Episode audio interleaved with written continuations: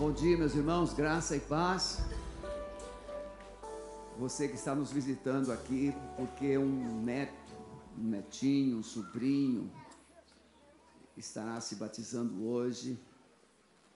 Essas crianças valem ouro, né? Vocês valem ouro? Vocês são importantes, crianças? Irmãos, para os visitantes principalmente, duas coisas que nós queremos é, dar essa, essa informação que é muito preciosa. O prédio KID seria o edifício de educação cristã da igreja, mas a igreja entendeu que essas crianças mereciam mais que os adultos. Então, todo aquele prédio ali foi dedicado para essas crianças. E essa é a geração que Deus está levantando. Não é? 18 crianças, pelo menos, 18, Maurício? 18 juniores sendo batizados hoje, fruto dessa nova visão de investir mais e mais e mais nas crianças. São 3 milhões e meio investidos em favor das nossas crianças. E nós louvamos a Deus por elas.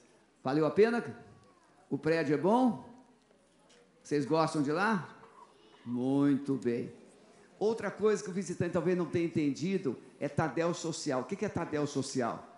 Aquelas cestas que você viu lá na entrada do hall, é, a igreja chegou a ter 117 famílias cadastradas, 25 projetos sociais. Agora diminuiu um pouco, que Deus tenha abençoado as famílias, mas mais de 8 toneladas de alimentos por mês.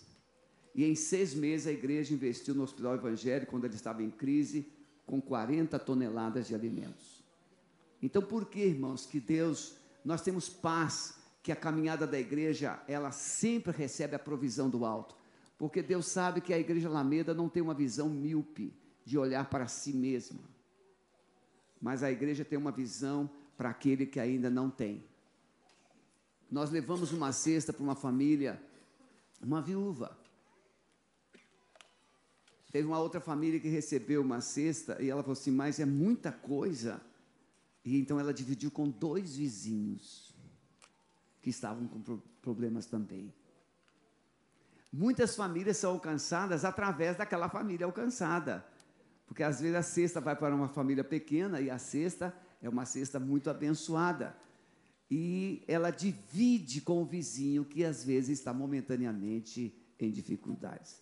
Então você pode participar também como você participa? Cada sexta, nós temos membros que contribuem com uma cesta, R$ reais por mês com uma cesta. Temos membros que contribuem com 10 cestas. E assim, nós começamos com 500 quilos e chegamos a 8 toneladas. Vale a pena, não vale? Olha para o seu irmão que está do lado e fala assim: olha, você pode participar. Deus quer usar você.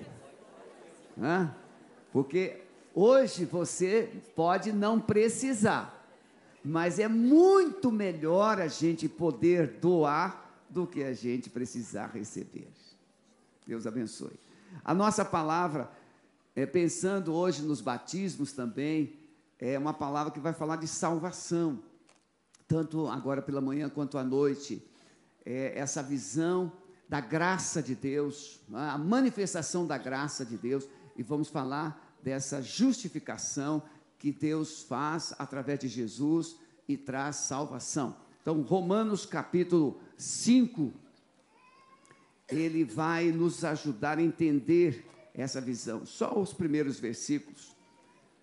Tendo sido, pois, justificados pela fé, temos paz com Deus por nosso Senhor Jesus Cristo, pelo qual também temos entrada pela fé esta graça, na qual estamos firmes e nos gloriamos na esperança da glória de Deus. E não somente isto, mas também nos gloriamos nas tribulações, sabendo que a tribulação produz a paciência, a paciência a experiência, e a experiência a esperança. E a esperança não traz confusão, porquanto o amor de Deus está derramado em nossos corações pelo Espírito Santo que nos foi dado. Eu fiquei essa semana em oração e pensando nesse, nessa declaração bíblica. O amor de Deus está derramado. Em outra versão, é derramado. em nossos corações pelo Espírito Santo. Uma pessoa que não tem o amor de Deus, obviamente, não tem o Espírito Santo. Mas uma pessoa que já recebeu o Espírito Santo como selo, o amor de Deus é derramado no seu coração. E é esse amor que nos constrange, é esse amor que nos move. É por essa razão que o pecador consegue ter forças para dar um passo em direção a Jesus. É porque o amor de Cristo nos constrange, o amor de Cristo nos move, o amor de Cristo nos direciona. É muito difícil entender a salvação com a razão. Como você vai entender salvação com razão? Jesus morreu. Morreu como? Por quem? o justo pelo injusto, o bom pelo ruim, pelo perverso. Como entender isso? Mas essa verdade, o apóstolo Paulo então vai dizer que Deus prova o seu amor para conosco. Olha aí o amor. Em que Cristo morreu por nós, quando ainda éramos pecadores. Poderá ser que pelo bom alguém ouse morrer, mas como morrer pelo ruim? Como morrer pelo assassino? Como morrer pela prostituta? Como morrer pelo viciado? Como morrer pelo adúltero? Como morrer pelo homem pecador, rebelde? Como? É o amor de Deus. Que não há, não existem palavras para explicar. É um amor que excede a todo entendimento. Mas veja para quem o amor de Deus veio. O apóstolo Paulo vai dizer em Romanos, nos primeiros capítulos, o homem precisa conhecer essa, essa real condição que ele está. Porque você pode se olhar no espelho e dizer assim: eu sou muito bom, eu ajudo pessoas, eu faço isso, eu faço aquilo. Mas quando Deus olha para o homem, o que ele vê? Encontramos lá em Romanos 1, e até o capítulo é, 3, verso 20, encontramos a raça humana o que? Mergulhada, cativa, perdida. Em Romanos 3, Paulo diz que não há um justo sequer sobre a terra, nenhum. Todos se desviaram, todos se extraviaram, todos estão perdidos, todos. Então, quando você se olha no espelho, você pode se ver pelo seu nome biológico, pelo seu status, pela sua cultura, pela sua posição, pela sua influência, mas quando Deus olha para você, Ele vê você pela ótica espiritual. Quem você é diante da eternidade, diante do céu. E aí, diante disso, porquanto tendo conhecido Deus, essa é a visão que Deus vê não glorificaram como Deus, mas lhe der, não lhe deram graças. Antes, em seus discursos se desvaneceram e em seu coração insensato se, se obscureceu. Dizendo-se sábios, tornaram-se loucos e mudaram a glória do Deus incorruptível em semelhança da imagem do homem corruptível e de aves e de quadrúpedes e de répteis por isso, Deus também os entregou às suas concupiscências, ou seja, aos seus desejos, aos seus prazeres. Nós não conseguimos entender por que, que algumas pessoas conseguem decair tanto. Mas a Bíblia vai explicar que na intransigência, na obstinação do coração humano pelo pecado, Deus acaba os entregando aos seus próprios desejos. Pense um pouquinho aqui. Quantas vezes você teve o desejo de fazer mal para alguém? Quantas vezes você teve o desejo de falar alguma coisa ruim para alguém? Isso é só um pouquinho. É algo pequeno o instinto humano, a natureza pecaminosa humana, ela vai progressivamente se decaindo. E quando Deus tenta atrair você para si, e você segue os seus próprios desejos, os seus próprios instintos carnais, Deus chega a um ponto que ele vai assim: tá bom, você quer ir? Vai. E alguém já disse que a pior coisa que pode acontecer com um ser humano é quando Deus o entrega aos seus desejos ou Deus o abandona nos seus desejos. Porque se você pensar um pouco dentro de você, não tem muita coisa boa, não. Feche os seus olhos um segundinho, por favor. Pense agora. Vamos imaginar agora Deus chamando você. Eu me chamo Sebastião. Deus chamando: Sebastião, venha. O que eu diria para ele? Eis-me aqui, Senhor. E eu chego na porta da eternidade e ele pergunta para mim, Sebastião, por que razão devo deixar você entrar no meu céu? Qual seria a minha resposta? Qual seria o meu argumento? Por que Deus deveria deixar-me entrar no céu? Eu diria para ele, Senhor, um dia eu ouvi falar de ti e reconheci meu estado de pecado e conheci a verdade que o Senhor me ama e demonstrou esse amor na morte de Jesus na cruz. Então eu decidi confessar a Ti os meus pecados, os abandonei na cruz e o recebi como Senhor e Salvador da minha vida. Aí Jesus poderá dizer: Vinde bendito do meu Pai, possui por herança o reino que vos está preparado desde a fundação do mundo. Amém? Agora, isso sou eu. E eu não sou melhor que você.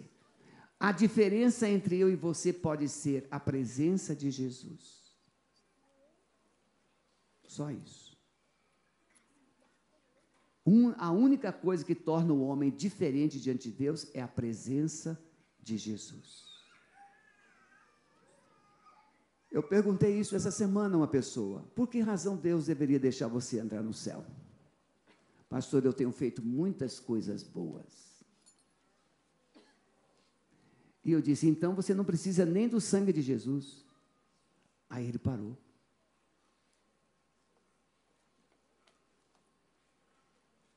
Sem a justificação de Jesus na cruz, você não tem e não terá acesso à presença eterna de Deus. Você está entendendo? Então você precisa entregar. O homem sem Deus não tem esperança de salvação. Você pode ser um religioso que sabe algumas coisas a respeito da fé, alguma coisa a respeito de Deus, mas você ainda não experimentou. É como um rapaz que se apaixona ele não tem muito dinheiro, mas ele quer agradar a sua amada. Ele não tem dinheiro, mas ele quer agradar a sua amada. Você é pecador, mas quando você descobre o amor de Deus, você quer agradar a Deus com a sua vida. Você se importa com a vontade dEle, com os propósitos dEle para a sua vida. E Ele tem propósitos gloriosos. Ser justificado, essa, esse entendimento que precisamos ter da justificação, que é um ato exclusivo de Deus. Deus não justifica hoje, amanhã, não. Deus já fez isso na cruz. A cruz foi um grande tribunal, onde todos nós fomos julgados. Você já foi julgado na cruz. E na cruz, Deus o declarou absolvido. Na cruz, na cruz, Deus o declarou perdoado, porque ele levou sobre si o seu e o meu pecado. Sim ou não? Sim. Mas, João capítulo 1 diz assim, verso 12: Mas a todos quantos o receberam, deu-lhes o poder de serem feitos filhos de Deus, a saber, nos que creem no seu nome. Então, Jesus, tal qual o remédio que está lá na drogaria, mas você ainda não ministrou na sua vida. Tal qual o banquete que está na mesa da sua casa, mas você ainda não se alimentou, você está com fome. Tal qual aquele casaco maravilhoso que você tem no seu armário, mas você ainda não colocou o casaco, você está com frio. Eu gosto de pescar. Agora, Ricardo, não sei se eu vou pescar mais no mar, não. Pescar no mar é muito bom porque a gente pega peixes grandes, mas você não sabe. Às vezes lá, noite, eu ia pescar de mergulho, e quando eu terminava a pesca, já era meia-noite, uma hora da manhã, e é, você tem que tirar o escafandro, você tem que tirar aquela roupa, e levava garrafas de água, de água potável para você então tomar um banho com água doce, para você poder colocar a roupa e ir embora. Tente imaginar aquele vento do mar, aquele frio terrível, horroroso. O que que eu pensava quando eu saía do barco, do mar, naquele momento, naquela hora? O que que eu pensava? Ah, na minha cama. Ah, chegar lá em casa com a minha cama, com aquela roupa quentinha, me cobrir, comer alguma coisa, cama, casa. Quando é que você pensa? Quando está com frio, quando está com sede, quando está longe. Quando é que o homem tem sede de Deus? Quando ele está com fome, quando ele está com frio, quando ele está com sede, quando ele está longe. Você tem a casa, mas não está nela ainda. Você tem o calor da casa, mas você ainda não está usufruindo. Você tem a paz do céu, mas ele ainda não está no seu coração. Você tem a glória de Deus sobre você, mas ainda não usufrui dela porque essa glória está na pessoa de Jesus. Ele foi na cruz, e então ele fez um ato jurídico. Quando ele derrama o sangue, ele está destruindo as obras do diabo. Quando derrama o sangue, ele está perdoando o seu e o meu pecado. Quando derrama o sangue, ele está o que absolvendo toda a raça humana. Mas nós precisamos fazer a escolha assim como vestir a roupa, assim como voltar para casa, assim como se alimentar da mesa, eu preciso convidar a Jesus para entrar, morar no meu coração e reconhecer diante dele: eu sou um pecador, Senhor.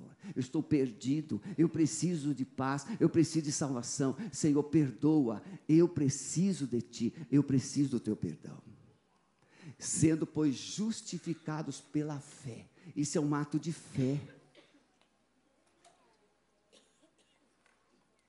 E aí, quando você crê, essa paz inunda o seu coração. Baixe a sua cabeça onde você está. Pense um pouquinho mais. Você conhece igreja, você conhece a religião, você conhece Deus e ouvi falar. Mas a sua vida continua toda encrencada. Temperamentos incontrolados, ausência de paz. Você tem hábitos que você não consegue mudar palavras que você não consegue tirar dos seus lábios.